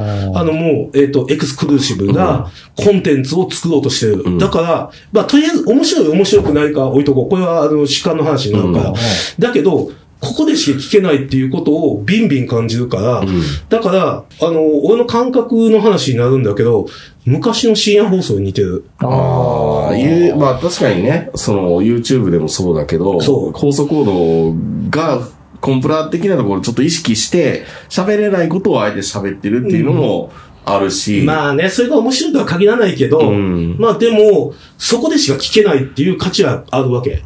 そう、そういうのをすごい感じて、あら、面白いな、オーディブルって思って、オーディブルは面白いけど、うんただ、アマゾンって、その、トライアンドエラーでずっとやり会社だから、はい。アマゾンダッシュボタンって使いましたボタンポチって押したら、はい6個の美味しい水が明日届くみたいなサービスやってたじゃないですかい。や、全然覚えてない。覚えてないというか、覚えたことがないです。昔あっそんなたことあなったん。ですそういうのもあって、うちもそれも 喜んで、わーいって言いながら、ポチッと押して、エビアンが届くみたいな。お急ぎ便の走りみたいなやつ。そうそうそう、お急ぎ便もあったけど、でもそういうふうなことを投資する会社だから、まあ資本は投下するだろうけど、ダメだと思ったら右にも早いかもしれない。まあ、そうやけどで、アマゾンオーディブルも試しに聞いてみたら、あの、僕、日光ジャンボのあの、元 JAL のスチュワーデスの人が、まあ、調査報道みたいなことでずっとやってる本があるんですけど、ん本読みたかったけど、僕本読むの遅いから、はいはいはいオーディブルで聞いてたんですけど、発達障害やからね。うん。う んほら、縦書きの文章読まれへん病気だから。そういう発達障害やからそうね、そ東う洋国。そうそうそう。だから、そうなんですよ。だからそれ聞いてたけど、やっぱり深夜に聞くとげんなり来るね。あ、そうなんしかもそ れコロナ療養中に聞いてたから、うなされながら。また景気が悪い時に景気が悪いですよね。本当ね。それ、それ、あんたの方が悪いよ、いそやいれやは。いや、そのタイミングに聞くまなあ。まるで、まるでコンテンツの悪いみたいな言い方しやがっいて、おやい前やいは。やいやいやでも本当にわ、佐藤と若林の3600は、それこそこれ、素人の売れてない時代の若林くんと佐藤健が、うん。あの、本当に勝手に事務所にも、K ダッシュにも内緒でやってたポッドキャストなんですよ。うんあ、そうなんでですその流れがもう一回再復活しようぜって言ってできたやつだから、確かに自分たちが素人で喋ってた感覚と変わらないし、うん、まさに、うん。あの、このさっきの冒頭のね、あの、作家とか、プロデューサーとかが、どんどんどんどんこのサブスクのところに抜かれてるよっていうような話も、確か第19回ぐらいでしてたかな。そうそう。あの、これ一切つぶやくなっていうこと言うから、これで言うとああ、怒ら最れる初んにでいすつよも言うからね。だからなんかまあ、明言してるね、あの、オールナイト日本で話せないことをここで話してるそっうて言って。。あの、オールナイト日本のオードリーのラジオは、春日のためのラジオになってるから、確かにそうだなっていう感じはするんうで。んそうそう。佐藤若林の3 3年の客もそうだし、マッシュ南の部屋の中のマッシュも、面白かったねこ。れま、マッシュ TV のマッシュやったんや、って思マっッシュて。 TV のマッシュが、三谷幸喜とかと話すんですよ。で2週にわたって。しかももうバンバン、もうこれ絶対ここでしか聞けないよっていう話うんバンバン出てくるから、いや、これ面白いなってめ思っっちゃ、て。 これ三谷幸喜の回めっちゃ面白かったですけどね。ああ、それ聞いてないですけど、うんそれを聞きたいし、あの、中野大河のポッドキャストごめん、これワンマンもどいとは思わんかっあた。あのね、やけどララジオは面白い。多分、中野大河は。あ、本当？普通にオンラインでやっていいんじゃないかなと思いあまあ、した。そうそう。ああ、ごめん、俺あんま驚いてもらわんかったんやけど、でもこれすごいのが、うん。中野大河さんって、うんあとし、後で調べたら分かったんですけど、ん一切ん自分からの発信やってないんですよ。ブログとか SNS とか。ちょ、これがえ、え、炎上が怖いって言ってた。ここが唯一なんですでよも、ちょ、お父さんのチョロは SNS バリバリやってるんだって。なるほど。そうそうそう。だから、中野大河さんの大ファンだった場合、彼のパーソナリティを聞きたい、あの、知りたかったら、これ聞くしかないんオですよ。ーディオに課金するしかないわけそうですそうそうそう。そう。だから本当は宝塚の、あの、人とかやればいいんじゃないかな。あ、そうですね。あーそれはみんな入るけだどから、でもそれは俺、個人的に今1500円高っけえし別に入りたくないけど、もし自分にとってすごく必要なコンテンツができたら、んもうそこに課金ししちゃう俺は多分。 1500円で、あの、誰々様の音声が聞けるんです、SNS もほとんどしてないってなると、そう。確かに1500円の紐は、あ緩いと思うあと思っだた。からそれはのぞみふうとのほろ酔いアワーってことですよね、うんつまり。わかあるから。らん。スわポかティらファイ限定じゃないですか。ん。あ、そうな。はいなんで知らないんですかって言いたいけど、ごめんまあ知らないではないです。はい。まあ、ということで、まうんあ、ちょっと余談でしたが、オーディブルね、頑張ってる。オーディブルは頑張ってるけど、この勢いがどこまで続くくのかなっていうのも不安だし、いや、でもまあやっぱやっぱり1500円きつい。こう考はえい。るとはい。こなんのでしょうポッドキャストワードの企画はやっぱり今回は最終回にすべきじゃないですよね。来年またきっと変わりますよ、これ。まあ、かもしれないね。状況としてはね。ままあ、や、や、あの、やめるやめる詐欺でやめないのが僕らなのかもしれない。あまあまあ、そうですね。いやだっはてい去年は、このね、プラットフォーマーの陣取り合戦みたいな話してなかったからね。いや、それはね、してたとま思あ、うぞ。まあ徐々に増え始めてたんで、うん。まあ、そういうこ兆こまで露候は骨じゃなかったでしあっょ。たけどね。うん。はい。っていうことでございました。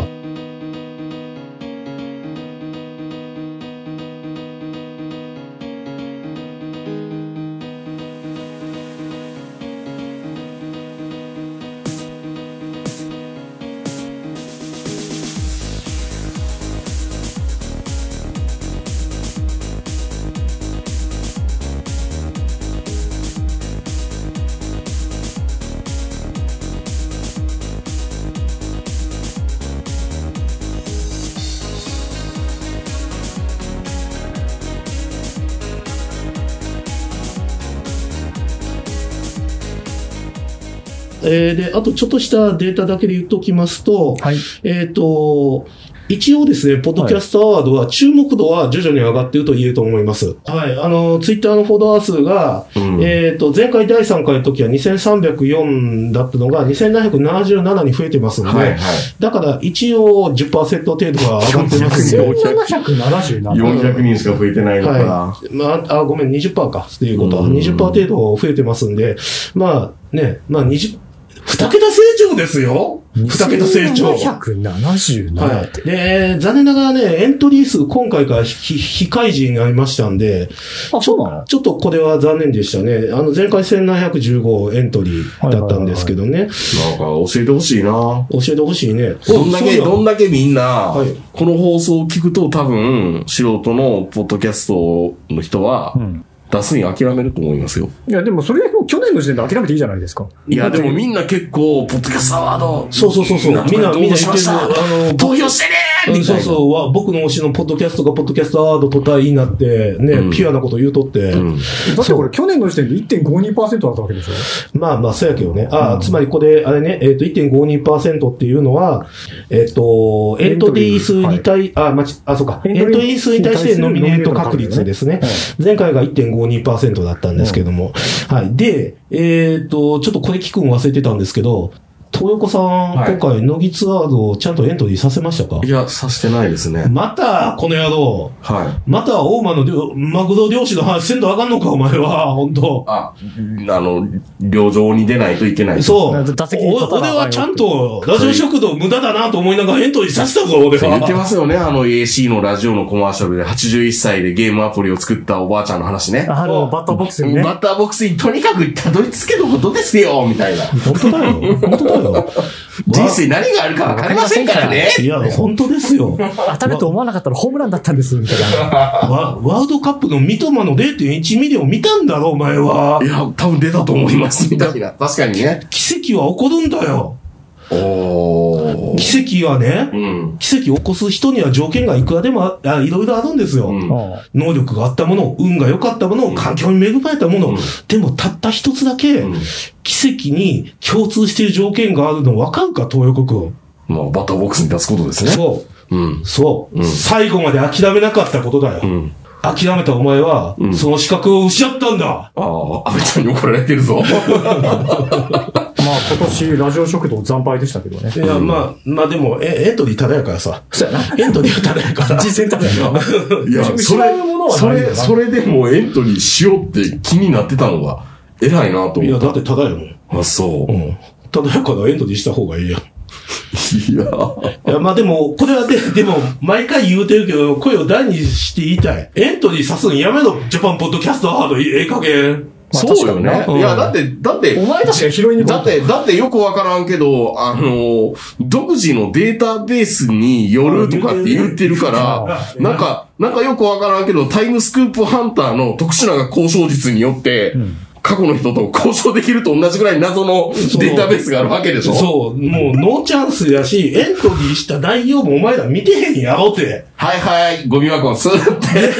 それエントリーさすのは、さすがに不誠実すぎるいいくや、ら多なんで分、多も。分あれですよ、あの、多分アウトルックか Gmail の件数バーってスクロールして、ガッてやったら、えっ、と、1562件、あ、1562件で転記してるみたいなそうそうそういう話感じだと思う。多分、ノミネート多重にしても、わからない。はい。そうなんですよね。ちょっと、やめて、ほんとそういうのね。うん。あの、多分、メールのところに、うんあの、フィルター設定されてるんだと思いますけど。それ大、大東は以下みたいな感じのメールが来るみたいな。やなんかし知らなあの、けど学学歴フィルターは存在したみたいな。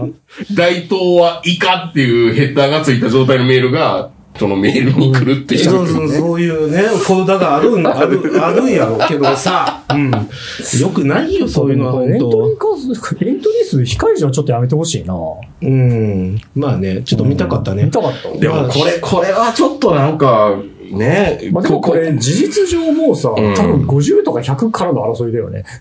実質的には。うんそうでしょうね。ちょっと増えてたら言うかもしれないけど、減ってるからこそ非開示だったのかもしれない。まあそれまあ、それは可能性としてまはありまますあ、運営側としてはそうですよね。自分が、自分が仕事でやってたら、非開示でいいかなってなりますよね。まあまあまあ、そう、それはあると思う。やっぱ下がったんだらないかなってとこですようねん。かもしれませだってん。そりゃこんなラインナップで見てたら、まあ、皆さんやる気なくしてもおかしくはないでしょうからね、それはね。いやでもバッターボックスにさ立ち続ける道は偉いなと思った俺は。本当だよ、ん豊子。反省しろ、お前は。反省します。来年から僕らも。いやでもこれ面白いね。だってさ、プラットフォーマーの陣取り合戦になったらエントリー数どんどん下がるじゃん。うん。多分それを続けると、ポッドキャストアワードそのものの注目度落ちると思うんだよね。うん、まあね、まあ。だから本当はもう打ち上げ花火でもいいから、素人枠もうちょいやった方が、いいと思う。 21世紀枠でいいんですよ、はっきり言って。あ、まあでもね、それに関して言うのであれば、リスナーズチョイスはあるんで、それは残したらいいんじゃないかなってだ思かいます。らまた固定ラジオとかになるわけでしょ。まあでもそれは純粋なね、あの、えっと、人気投票なんで、まあそれはそれであったらいいんじゃない一か回やなっ。てほしいよね。創価学会とか霊友会とかのポッドキャストやってくれて。 そうですね。幸福の科学でもいいから。日本を差配する政党の力舐めんなと。そう。あの、好感度芸能人調査みたいなこと言わない。いやいや、だって、それは過去、し特定宗教団体除くって書く。 やって、やって、やってくれへんから、霊友会。あんだけラジオに広告売ってるぐらいだったら、そうそう。インナートリップの霊友会。舞おせっかいラジオ聞いてみたいよ。何 それ。え広めよう、舞おせっかい。インナートリップの霊友会。ああ、そんなん言ってらっしゃるんですか。白川ラジオ聞いてるとね。あはい、すいません。この話は、えっと、30代もしくは40代より上の関西のラジオリスナーしかわからない話してます。補足終い了やいでやす。いや、インナートリップの霊友会はずっと TBS で流れてますよ。だえ、あ、そうなんま、ま、まだやってんのいいなと言って、J- JS のラジオとか、あ、そうバリバリやってますよ。え、あ、そうなんだ。うんあ、俺、ポッドキャストでしか聞かないかほもらしれなかっー、ほら、もう日本放送泣いてるよ。た。あごめん。うんごめん。さっきの分カットしといて。こんだけジャンクとか、オールナイト55周年で盛り上がってたこの2週間の締めが、このポッドキャストアワードの回なんですよ。うん。ここの2月は、ラジオ業界は一大イベントがあったわけですよ。そうです確かにね。だってもう、先週めちゃめちゃ面白かったもんだって。あー俺全然聞いてないわうあー僕、後でまとめて聞こうと思ってますけ全ど。部、全部ちゃんとめぼしいやつは、あ聞きました。録音してますからね。うんそう、いいですよね。ね、電気グループ、オールナイトニッポンもありましたしうねん。最高でしたね、全部あ、ね。本当ですか。そもそも伊集院がありましたからね。そあ、そっか。うんう。石原良ししたよ。最後の最後に発表したの伊集院だったからね。そう。えーだからあれも多分、たけしと、多分トンネルズだったんですあよなね。るほどね。うんえで、多分伊集院の最後になったのは、多分たけしか、えー、トンネルズが行ったら、その伊集院の枠はひょっとしたらなかったかもしれないって。ああーで、最後の最後になった理由っていうのは多分そういうことじゃないかっていうのを、まあ、ジャンクで話しましたけどね。あ。あ自分でその、その、その、その TBS の扱いひどいんじゃないかっていう伊集院さんに対するね、ことを太田さんは切々と話していて、いくらなこの人って思 った。伊集院に失礼やろみたいなことをずっと言ってた。なるほどね。そういう言葉見え隠れすると、ああ、やっぱり大人ってすごいなって。別にそんなこと見たくは ないですけどね、本当は。まあ見え隠れするからね、ねその辺の引き込むまあも。まあまあ、面白い。ね、そうやなラジオ楽しいなって聞けたらよかったラジオ楽しいですよ。あまあでも、ね、そういうのが見え隠れするのもちょっとラジオの魅力かなとは思いますけどね。うんうんうんまあね。はい。で、えーじゃあ今回のもう一つのですね、審査員のパートですね。あの、問題えーの審査員問題というのがありましてですね、はいはいまず1点目、はい。非常に面白い、えー現象が起こっておりまして、はい。えーこれですね、ジャパンポッドキャストアワードの、えーっと、ホームページなんですけど、ん1個誤色があります、なぜか。あはいはいはい。はい。えーここに書いてありますね。えー第4回ジャパンポッドキャストアワーズ新選考委員、一次選考を通過したノミネート作品を8名の選考委員から最終審査しますと。そうですね八八8名名はい書いてあります。はいでも実際は10名いるわけであれす。だから、間違まっあたのかなで、8と10ってさ、打ち間違いねえからな。そう、だから、そうねあ本当8だったのかの、なしかもこれね、あの、階層の奥の奥のページで、ん。一個間違えてました。しゃあないな、うんじゃなくて、一番、第一一番階ト層ッだもプんペねー。ジ、トップページのうん上の方やからね。スクロールしてもね。まあちょっとこれ、ワンオペでも君、ちょっと、これぐらいなんとかしろよっていう感じえ。これ、これなんかあるんですか ?8 と10の違いって。だから、ん。まあこれ、ここから先は邪推ですけども、まあ邪推というか普通に考えたらそうですけど、おそらく、ん当初は8名だった。ふんふんふん。それが、どこかのタイミングで10名になった可能性が高いと僕は考えます。ああ、まあまあ、途中でね。うんあの、こ足した足したこ考慮直前に変更が入ったんですよ。おそらくそうだと思われます。うんうんうんさて、えー今回の、えーポッドキャストアワードの審査員、えー佐久間さんとか石井さん、まあ、このあたりはいつまもあ、いつものメンバーあ、です古ね田。さんもそうですね。この3人が、あの、まあ、いわゆる、まあ、このあたりは、はい、あの、いつものレギュラーメンバーで、えーと、秀島木村文香さん、アナウンサで、ー。三村さんね、女優のね。はい。まあ、このあたりうもんレギュラーメンバーだったんですけども、はい。で、あと、まあ、関龍太郎さんとか、高須さん。あれですね、構成作家の人ですね。あ、そうですね。あの、有名な高有名須さん。な高。まあ、あの、まダあウンちゃんとタウンの同級生。。はい。とか、あと、ね、この人も女優やったかないやいや、これアナウンサあのあごめんー、フジテレビのアナウンサーですあよ。ごめん。あの、知らん人ばっかりや。うんえっ、と、宮地まなみさんとか。うんまあ、このあたりはいいんですけど、ん。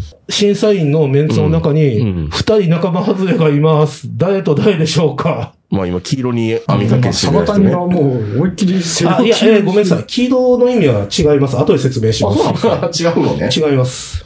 いや、仲間外れも何も、今言わなかった人2人しかいないじゃないですか。はい。えっ、と、えっ、と、芸人のちょめちょめクラブの大島さんと、うん古典ラジオの深井さん、この方が、おそらく追加枠と思われます。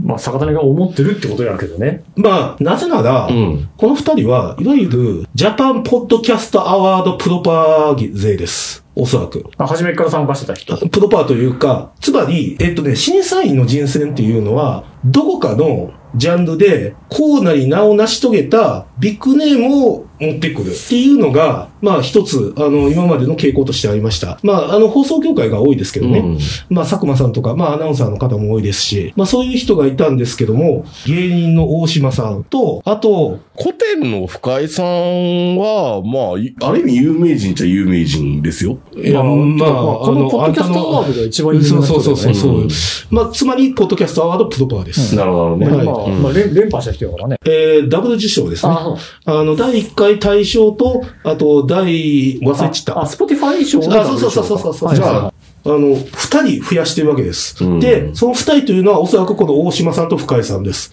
これはもう、じゃあなんで入れたんだということが、ここから先が楽しいジャスイタイム。ああ、個人の妄想ですっていうふうにテロップが入るパートですはねい。。えっとね、うい。ん深井さんはわかりやすいじゃない深井さんも、でも、まあま妥あ、当じゃない殿堂も入ったから、僕は別に、まず、ん大前提として、はい。増やす必要なんかありましたか怖い顔して言う。なんか、まず大前提とめしちゃて。めちゃ座った目で今僕ら見つめられてるんですけど、まず塚谷さんに。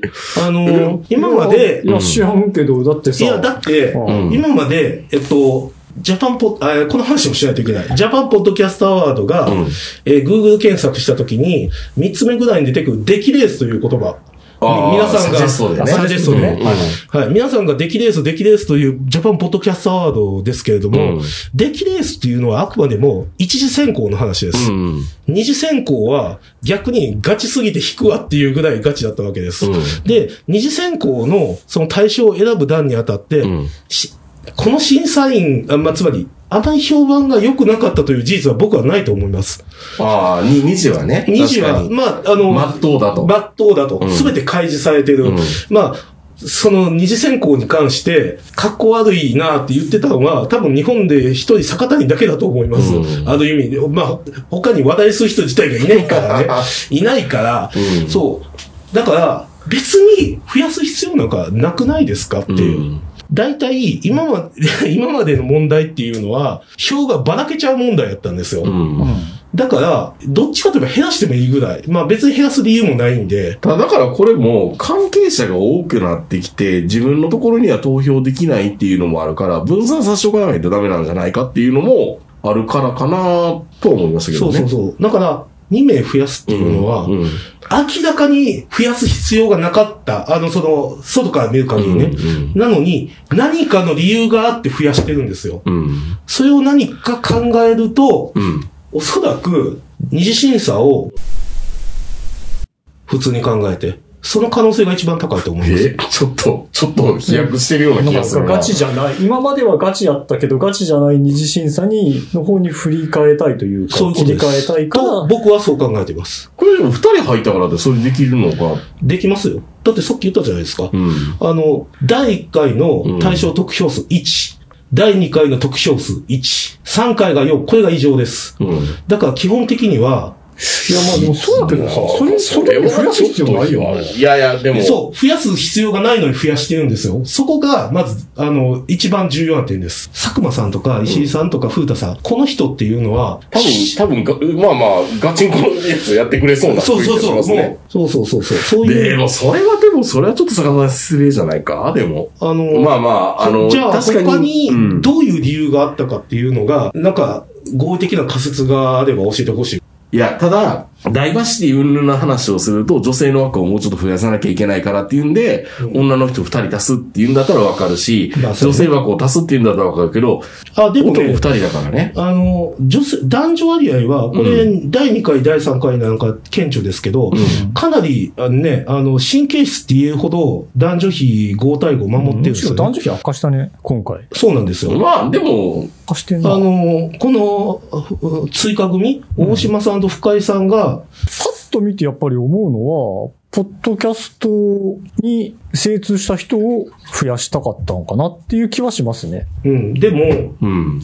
まあ、精通してるのかっていう問題があるんだいやね。いや本当にそれは必要ですかあの、いやいやいや。ポッドキャスト大に、深井さんいいと思うけどな。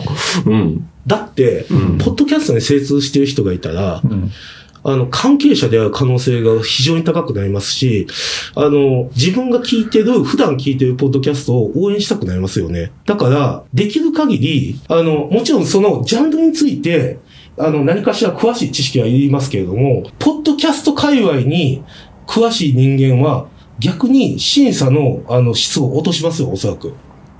逆じゃないだって今プロ化が進んでるんだからさ。いや、えーそれはまた別の話です。だから、むしろ佐久まあ間さんの方がよっぽど、あの、これノミネートされてるパーソナリティに対しては知り合い多いと思うよ。うん。まあちょっと佐久間さんの方になってきちゃいましたね、確かに。うんうんだからそういった意味では、利利益相反が起こらないように、んあの、ちゃんと審査員は選ばれるべきです。それこそ、あの、紅白歌合戦のように、一度、 一度は出て、最近出てこないけどさ、あまあの、まあ全然違う種全類の然ね。違うところから持ってきた方がいいぐらいだと思いままあ、す、そおれそらく。はまあ確かにそうだね。うん。だから第3回みたいにう、ん全然関係ないテレ東さ制作の、うん。あの、ハイパーハードボイドが、他全部なぎ倒して、ね、あの、最得、最多得票を取って対象を取るみたいな、うんそんなことは、もうやりたくないんですよ。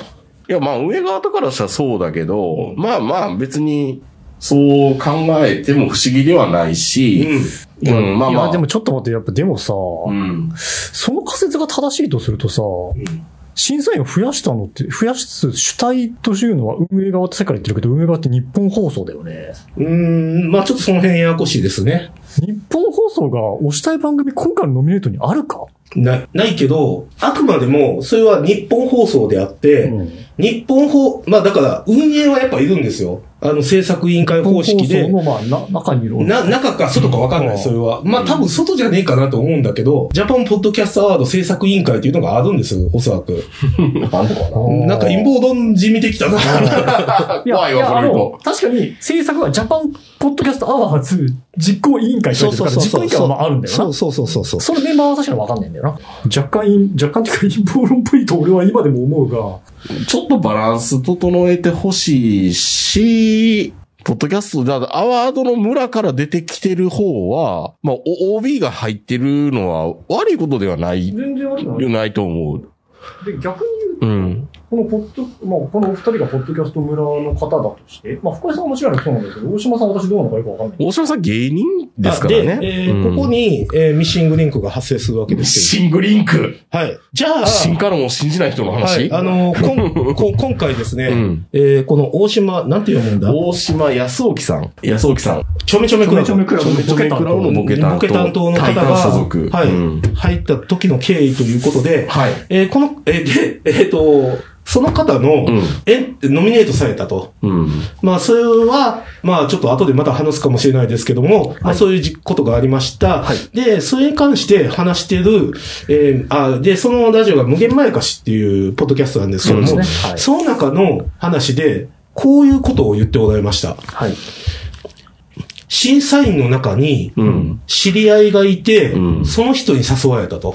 ポッドキャストをやってみなよ。いや、じじゃゃななくくてて、審査員やらない審査員やらないかって、うん。あの、頼まれたらしいんですよ。うんあ、そんなこと言ってたっけ言ってましたああ、そうですか。はい。ああ、な深井さんじゃないるほどね。普通に考えて。だから、さっきも言った知通りり、合いなんだ。うんだだって、さっきも言った通り、あの、別に増やす理由なんかないんですよ。うん。で、まあ、深井さんが、あの、おそらく、あの、まあ、何かしらの理由で追加されました。はい。で、えーもう一人呼ばないといけないっていうことになった可能性は高いと思います。あまあ、一人足すんじゃなくて二人足したいから、最初に深井さんで。完全に坂谷さんの妄想だけどね。もうもう完全に妄想だけどな。うんうんうん、まあでも状況からすると、誰かに誘われたっていう場合であると、ちょめちょめクラブのボケの人が誘われるんであれば、佐久間さんや石井さんや古田さんである可能性は非常に低いと思います。そうなんだ。うん。大体ね、そもそもね、うん。まず審査員を増やす必要がない。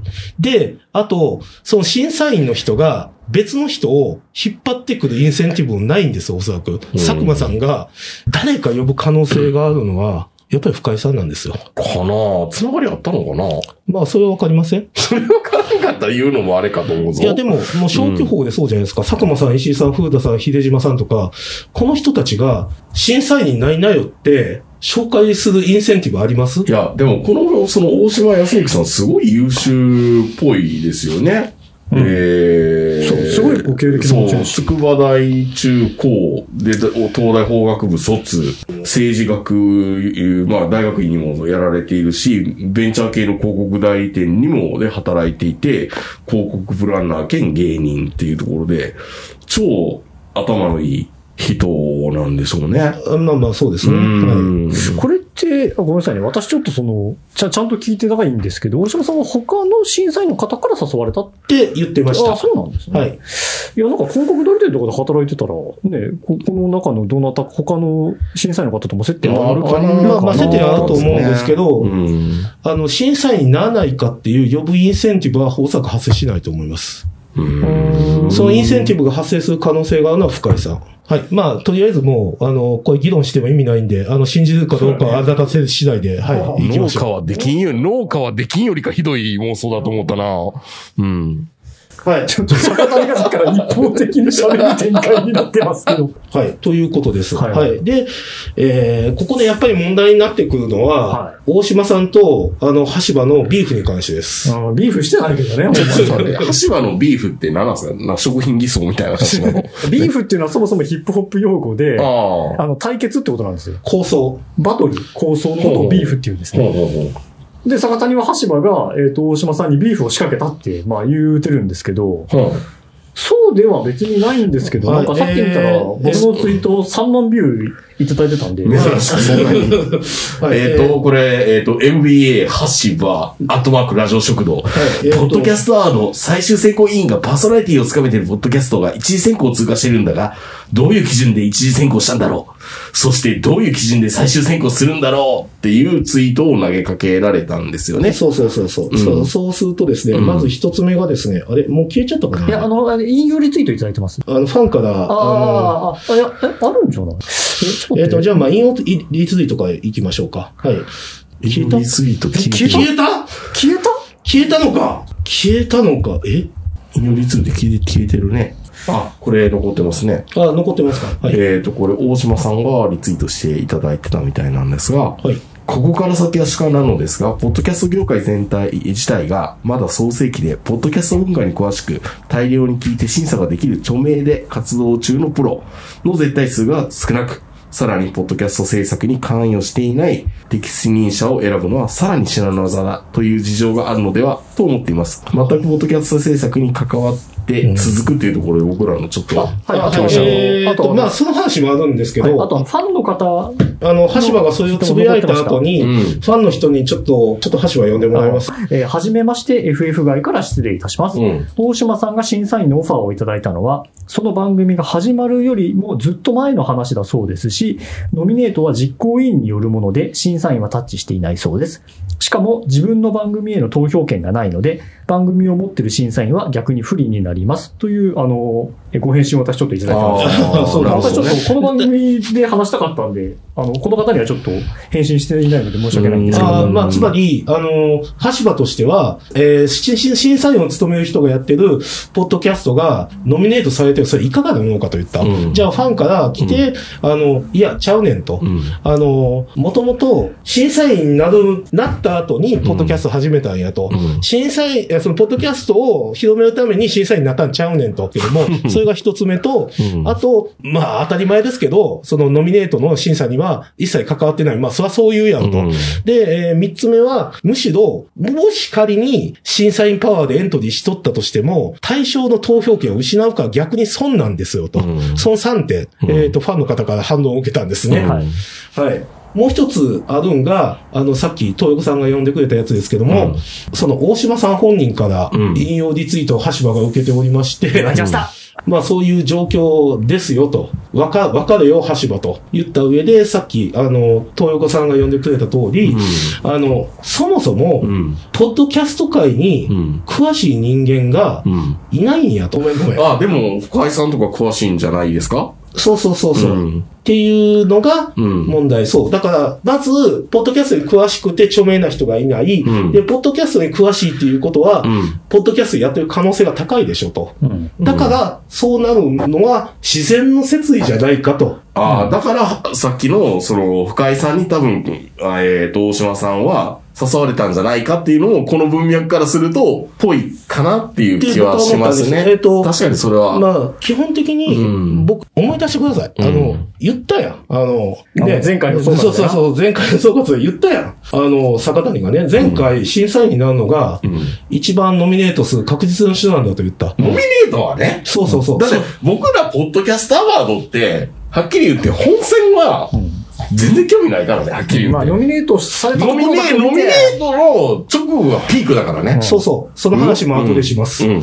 はい。だそうから、やっぱり。そうそう。その話も後でしこれます。全公平に分けたらええんちゃいますあの、そう。審査員になるのが一番って言った、うんそれを、まさにそれを実行した男なんですよ。最速でいや、でも、でも、そのファンの人が言うのは、まあ、審査員になるのが一番っていうことだけを考えると当てはまってるよね、そうそうそう。審査員になだっってて、番だ組って始さ、めて逆にノミネートさ、れる逆にさ、逆に考えてくれよ。ん。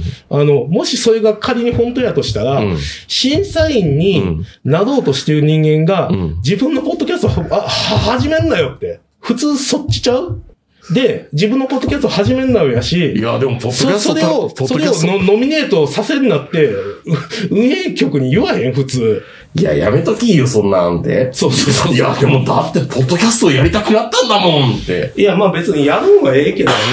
まあ、ノミネートは。ノミネートさせるのはちょっとなって普通思うで。まあそれはいいけどうんさ。あのー橋場は、今坂谷が言ったことに関しては同意していて、うん、確かにね。いや、あの、橋場がやっぱり最初に思ったのは、うん。いや、だって橋場さんが、あれでしょうん。あのなぜかわからんけどビーフ仕掛けてるいやいや、うん田代さんが、主催じゃないけど、ポッドキャストに詳しい人みたいだからっていうので、古典の深井さんになぜか声かけられて。まあ多分そういう流れだと思います。で、審査員やろうかってなって、肩ぐるぐる回してるときに、そういや、橋場聡の人生ゲームセットリターンズ取りてんだよなで、まあまあまあ、それをもう勝手やけどってねや。って、ノミネートされちゃったって感じ。そうそうそう。そうそうそうう。ん。だから、は橋場がそうか本当にあの、うん嘘偽りなく、うんここの事実として最初に思ったのは、うん。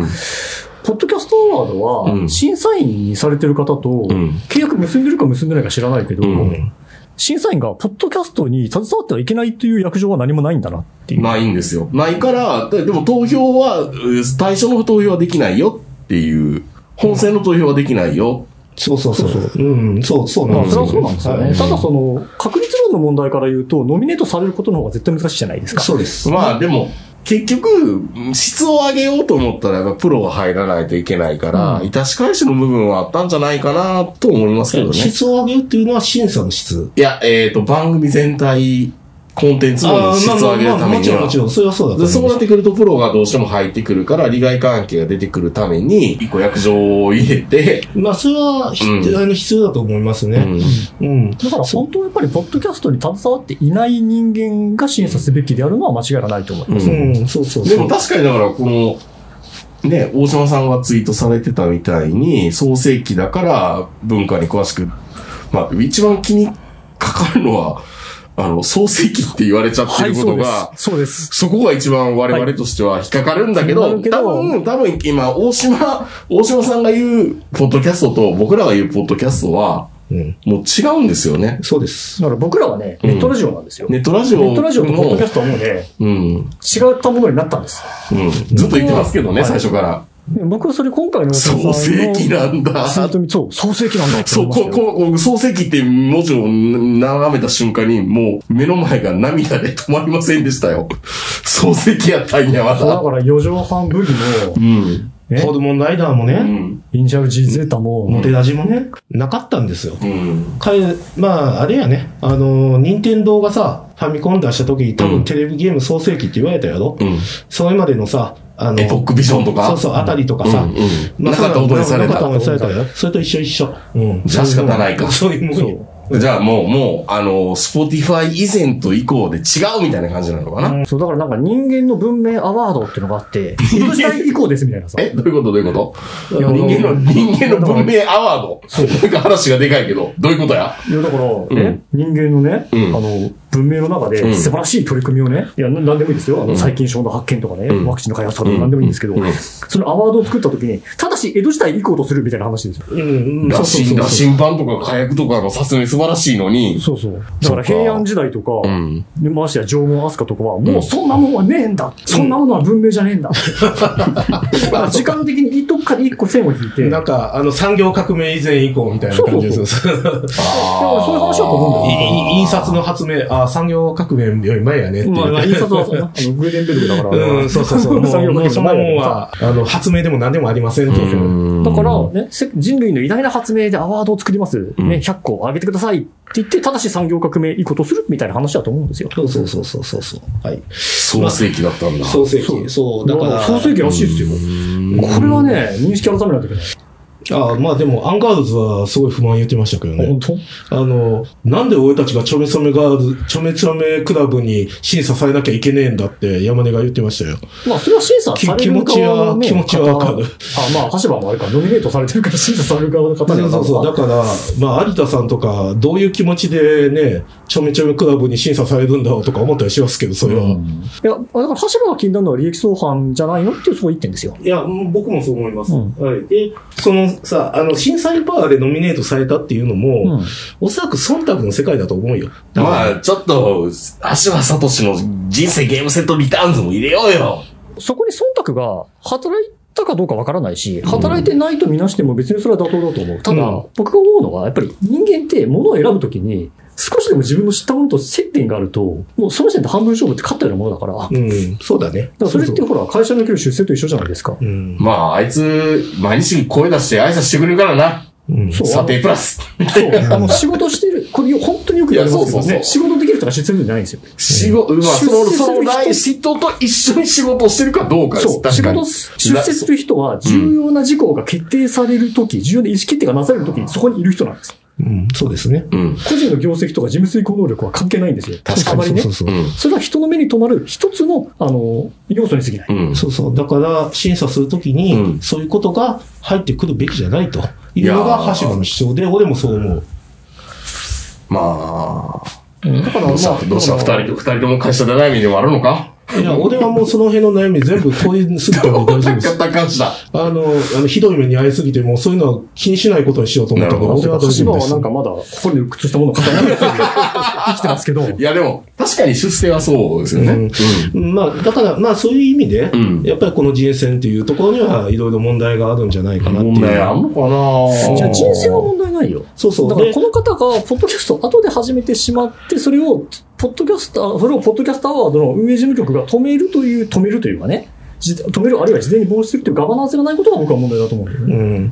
まあ、やし、あいのや、だから、結局、だからそれを認めると、関係者がいっぱいいるじゃわけじゃないですか。生き残った人たちが。うん。それもちょっと可視化していかないとダメなんだような気がするし、はうん、でもそれは事務局というか運営委員会がそれ良しとしたんであれば、まあ、それまでのアワードってことですからあね。れはそうですそうそうそう。全くそうですそういうことですね。だから、アワードの価値が、うん、やればやる、やればやるほど、ちょっと、ちゃ、ちゃけてし、あの、しらけてしまうし、どうなっちゃだうかのらノミネートも、どうせ俺らなんてってみんな思ってるわけですから、うん世の中の野良ポッドキャスターはね。そうですね。うんそれをどういうふうに捉まえるか、っていう話になっちゃう話ですから、そそううそうそう。考えると、まあ、誠実か誠実じゃないかっていうと、うん、ちょっと疑問符は残すかなって感じかな。でだだからこれはもう僕は明確にしておきたいですけど、個人の資質の問題ではないです。そ、そこはもう、うんあの、そうそうそうすべて誤解なきよう、そう失礼なきよう、そうそうそうそうそう。で、あと、もう一つあるのが、逆に損発言っていうのがあるじゃないですか。あの、自分の投票権を失うからって。うんああいうそうね話で言うと、さっきもね、豊岡さんが言った通り、うん対象取るかどうかってあんま問題じゃないんです よね。これね、露出することの方が、うんそうノミネートされましたの方が、よっぽど価値がある。それはそう。思う。そう。うんなぜなら、ノミネート確率の方が低いからね。うんそう。あの、千何個のうちの、なんか30。もうはっきり甲子園出れたか出れてないかの話なんですよ。そうそうそうそうそう。うんだからだって逆ノにミそネートはね、去年のだからい1%ないなんでしょ、うんうんそうそうそう。だけど、えっ、と、その最終得票みたいなやつってさ、もう5分の1だからさ、20%じゃんか。そうそうそうそうそうだかそらうノミ。ネートは全然価値あるんだよね。そうそうそう。で、さ、あの、実際データで言うと、うんジャパンポッドキャストアワードのノミネートのツイートのリツイート数、はい。 48です、去年。まあ、この48、 48? 少ないの。これ言うの恥ずかしいけどね。うんぎあえーこれえ2023あの、ポッドキャストノミネートされたぜ、イエーイっていうのが、当事者じゃなくて、その、公式ね。公式あが。公式ね。公公式式が、公式が、ノミネノミネート作品を発表しますート発表しますのツイートうのんリツイート数48、2023年2月23日来たなぞ。ん、なんて白状なフォロワーなんですかまあまあ、これ言うのもちょっと俺嫌やねんけど、んたったそれだけしかないけれども、ん対象発表のリツイート数、13。このちょっと、ちょっと待って。あの、ノギツアールの普段のリツイート数の方が多いよ。そうそう、だから、あの、まあもう、ありがとうそリスナーさんそう、そう数の高は置いとこう、とりあえず。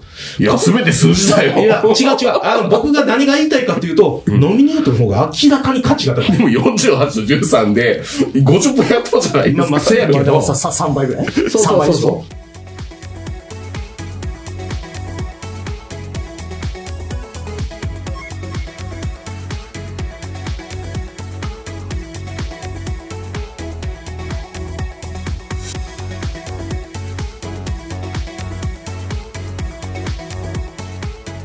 どうしましたさっきからあの固まってらっしゃいますけどいやー、なんか難しいなーと思って。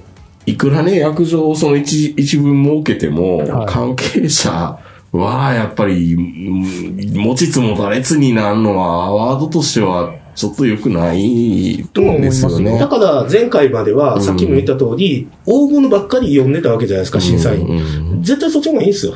ううんん。あの、ね、何度も言うけど、紅白歌合戦にさ、うん一同とか、うんななんで一同さっきから出してるかわからんけど、ラグビーでね、あの活躍した笑わない男とかさ、うんそういう人が出てくるじゃないですか。そんあなんでいいの、んだとは思うけどな。去年だったら三冠王村上とかね。うん。うん。あの、そうしないと、やっぱりその審査のね、透明性、公平性担保できないんで。だから、いやう、でも、僕、これ思うんですけど、うんポッドキャストアワードは、やはり対象に価値があるようにしたいとは絶対思ってるはずですよ。本来はね。で、本来そういうもんじゃないですか。ん。だから本来 M1 的なスタイルが望ましいんですよ。うん。うん。やっぱりね、あの、決勝進出じゃダメなんだと。最終決戦進出でもダメなんだと。うんトップを取るんだと。それで人生変わるんだみたいなね。そうそう。そう、それがアワードとしては、やっぱり本当は、まあ、きついけど美しい姿なんですよ。まあ、ですし、単純に、あの、対象発表が、ノミネート発表の4分の1っていう状況は、うんまあ、明らかにね、あの、商業的によろしくないよ状ろしくない、よ況。ろしくない。まあ、少なくとも同じぐらいリツイートされてほしいじゃないですか、い少や、いなやくとだもっ。て、ねえだって日本で30番目に面白いポッドキャストより、日本で一番面白いポッドキャストの方が価値があるに決まってるんですから。そうですね。いやー、なんかね。そうですね。なんか、なんかしんみりしちゃってませんあなた方はもしかして。うんいや、いや、でもね、ノミネートされてるしやつは、それぞれ、有田のとかも聞いててやっぱ面白かったですし、はい。うん、佐藤と若林の3600も面白かったし、超漫才も面白かったし、マシュー、南の部屋のマシューもすごく面白かった。残念ながらマシューはもう終わっちゃったんですよね。あ、終わっちゃっちょっとうたのあ、ん、本当。そう。まあ、だから、あのーちょっと本当にリスナーとして思うことは、うん。うーん、正直、ポットでで、この半年前につしましたっていうようなやつは、本当は、あまりノミネートしてほしくないなっていう感じはする。あ、まあ、さ対象取って終わっちゃったりね。ううんん。胸まをさあねれて終わっちゃったりね。だって、それはある程度ラジオって習慣化してほしいもんだから、うん。やっぱり息の長くして、その人の人生の支えになるようなコンテンツで僕はあるべきだと。ラジオってそうあってほしいなって思うから、あーでも、と20あーでも20年選東横手さはん。もっと評価しろ。いや、でも、東横さん、それはラジオであって、ポッドキャストじゃないかもしれないですよああ、そっか。うん。だから僕らは、うん。ポッドキャストというものを知らないんですよ。確かに。僕らはポッドキャストのことを何も知らない。そうそうそうそう。あ、でも、あの、豊子さんのおっしゃることうは、んすごくわかりいまや、ちす。ょっとロマンチックな話してるなすとはごく思いわますかよ。りますけど、俺はあんまそうは思わない。うんあの、あくまでも、ん2022年に発表された音声コンテンツで、うん一番面白い何のは何かっていうのが、あの、一応書いてるやつじゃないですまあ、か。確かに爆発力があるってコいうンのコもンあ。そのコンテンツの説明として書かれてるんで、うんだから、その、な、それはあくまでも、まあね、豊子さんの好みであって、まあ、そうですよね。うんだから、言ってるのは僕多分ラジオなんですよね。うん、いやそれはわかりますよ。あの、これが地上波ラジオで一番面白い番組決めようぜだったら僕も長い番組なんだなって思います。す。なるほどうんまあね。だからやっぱり、あの、そ、そこはレギュレーションでいいと思います。うんまあ結構批判されてるけどね。うんあの、ね、対象取ってすぐ辞めるラジオ多すぎとか言ってる人おるから。ああ、そうなんですね。おどおど。ああうん。だけど、俺はあんまそうは思わないいよ。や、しょうがねえじゃん。だって創世記なんだ。そうだな、う創世記なんだから。だからこれむかしらろゲームのルールなんかいくらでも変わるんだ。そうそうう。だからむしろこれから、ね、あの、世代のリスナーさんと、あの、ポッドキャスト配信者がこれから作っていくんだよ。ポ新しいポッドキャスト像創世記だからね。創世記だから。もうもう全てはそれに帰着するんだよね。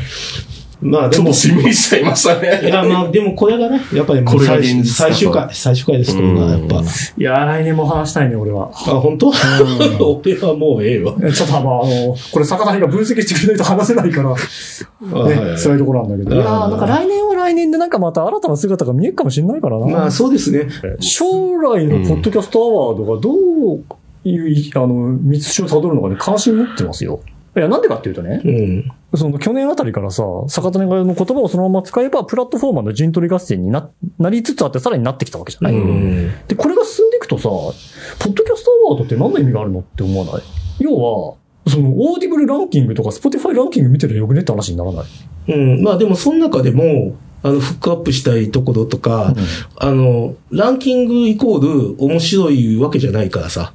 あの、ランキングしただけど面白いやつを紹介していくとか、そういう役割はあるんじゃないまあ、それは、あの、ちょっと性善説に立ちすぎかもしれないけれども。うん、そううんね。でもね、あーちょっとこの話もしたいな。あの、えっと、これ、すごい、なんていうか、成熟した世界だと、結局人気投票でいいじゃんっていうのは最近すごく思ったのが、えー、M1 グランプリ。えー、さてここで問題です。うん。去年 M1 グランプリを取った漫才コンビの名前は何でしょうかレストラン。レストランウエストランド。うんでは、M1 グランプリの公式 YouTube で最も再生数が多いコンビは何でしょうかおおなるほど。さやかです。ああ。そう。だから、そういった意味では、あの、単なる人気投票じゃなくて、うんおそらくこれは、さやかが面白いと思った人が多かったんですよ。そうだね。うん俺もそういえば面白いと思ったそね、う確かに。うん。で、面白いと思ったから、面白多かった分何回も見た人もいたんだよね、はいはいはきいっと。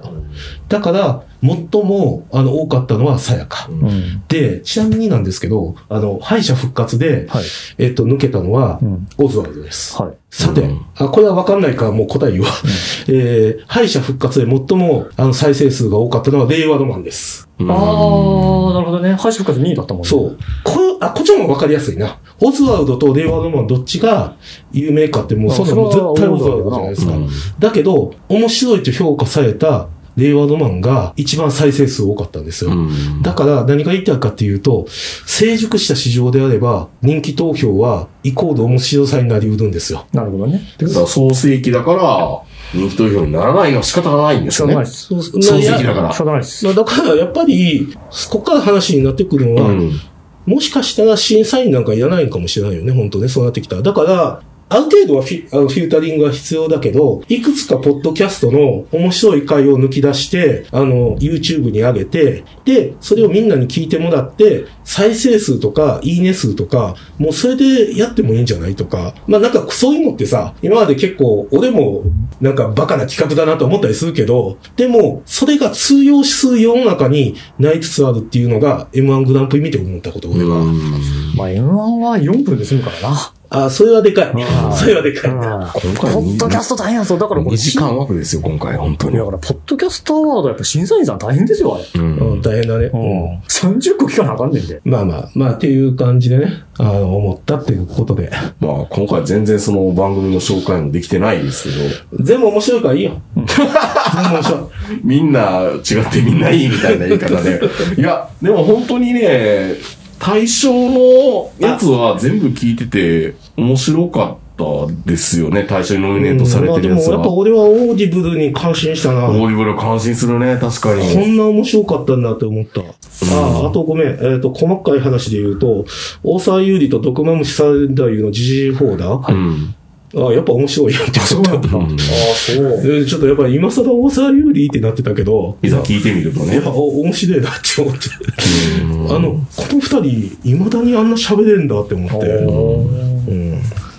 いや、すげえ良かったですね。あ僕が思ったらそのレベルです。いや、大変でしたね、今回も。大変ですね。んうん。でも最後のやっぱり成熟した市場であれば人気投票でいいんじゃないっていうのは確かにその通りかも。うん。って知いれないうのでがすねね、 M1 で分かったっていう。うん。あの数字は嘘をつかないと。そうそう、だだか、からら、もうあの20年やってますからね。あの、人気投票とか、えっ、と、なんていうんやろな、あれ、えっ、と、集団投票、いっていうのがもう通用しないんですよ。うん。あの、もうみんなが、あの、アクセスして、うんみんながちゃんとリテラシーを持ってるから、うんだから、さやかと令和ロマンが評価された。うん。まあ、まず、東横さんは、乃木ツアールをポッドキャストアワードにノミネートさせるところからですだから自分ね。自分で。本当だよ実践してから。シャッターボックスに立たなきゃね。本当だよじ。ゃないと成熟しない。 成熟はしてる。あ、成熟しないってのは、あの、ポッドキャスト業界がってことですいよ。やーあーなる乃ほど木ねツアールはもちろん成熟してますよ。いやーどう なんだろ言われれば言われるほど歯がゆいけどな。う。うん、なるほどね。うん。っていうことではい話すね。でしたねはい僕が言いたいことは以上です。僕からは以上。来来年どうするかと、そのね、ノミネートする方法とか、いろいろね、妄想がはかどった、んはかどってたんですけど、もうそれも話すことなくなっちゃったんで。あ、まあ、俺が思ってることを一つだけ言うと、はいプロの五軍みたいなのはもうやめてほしいな。ああ、でも今回だいぶそれ出しましたね。そう。だから、むむしろプラットフォーマーの陣取り合戦の方が、プロが、あプラットフォーマーが面白くしようと思って、面白いものを作ろうと思って、熱量を持って、うん作るポッドキャストが取ってほしいようんね、賞、を。であの個人的に頑張ってほしいのは、この、脳系じゃなくて、合系ラジオのジャンクフィッシュですね。あ、それは、あ拒食系の、ラジオ。あの、ラジオ食堂の敵なんで、あの、頑張ってほしくないです、そこでウは。ェル、ウェルビーイングで、いや、すごい良かったのが、この、この漁師さんがすごいっていう回で、はい。漁師で演歌を出してる歌手の人がいるんですけど、その人のはい。曲が流れてて、それがすごいいい感じでした。あと、なんか、ポッドキャストで音音楽流れるんだっていうのあがのすごい素敵でしたあと、ね。漁漁師でラップしてる人がいそうて。そうそう。面白い。 そういうのがあってね。うんまあ、これぞ素人がやってほしいラジオだなっていう感じもしたし、うんすごく好感度高かったんで、まあ、頑張ってほしいなと思います。はいまあ僕は、はい、個人的には頑張ってほしいなとは思うんですけど、あの、ラジオ食堂主催としては頑張ってほしくないので、はい。いいじゃないですか。余計狭いな旅行じゃないですかこれ一応、うち一らは応、どうせ取れないんだから。一応食系になるんですかそうそうそう。あ、あの、食経過、んあの、違うとこに移られたらん、応援します。はいね、また今度、野木津で、ポッドキャスト就活の話もせんとあかんよね、本当ポッドキャスト就活中学終わるっていう方の就活。店じまいっていそうう、かポッ。ドキャストを、うんどうやって店どうやって店じまいするかって話もな、せんとあかんっすよね、本あ当あ、嫌な話するな。 でも、もうそやっぱそれは考えちゃうよね、それは。いつ終わらせるのか。そうそうそうそうそうそう。確かにね。だって我々のね、うん年齢キャリアで考えたら、今俺たちが放送してること自体が異常事態ですからね。気持ち悪いなって。ね、普通に考えて。リスナーさんには悪いけど、リスナーさんはね、まあ、ね、ずっと続いてほしいと思われ、思われると思うけど、うん。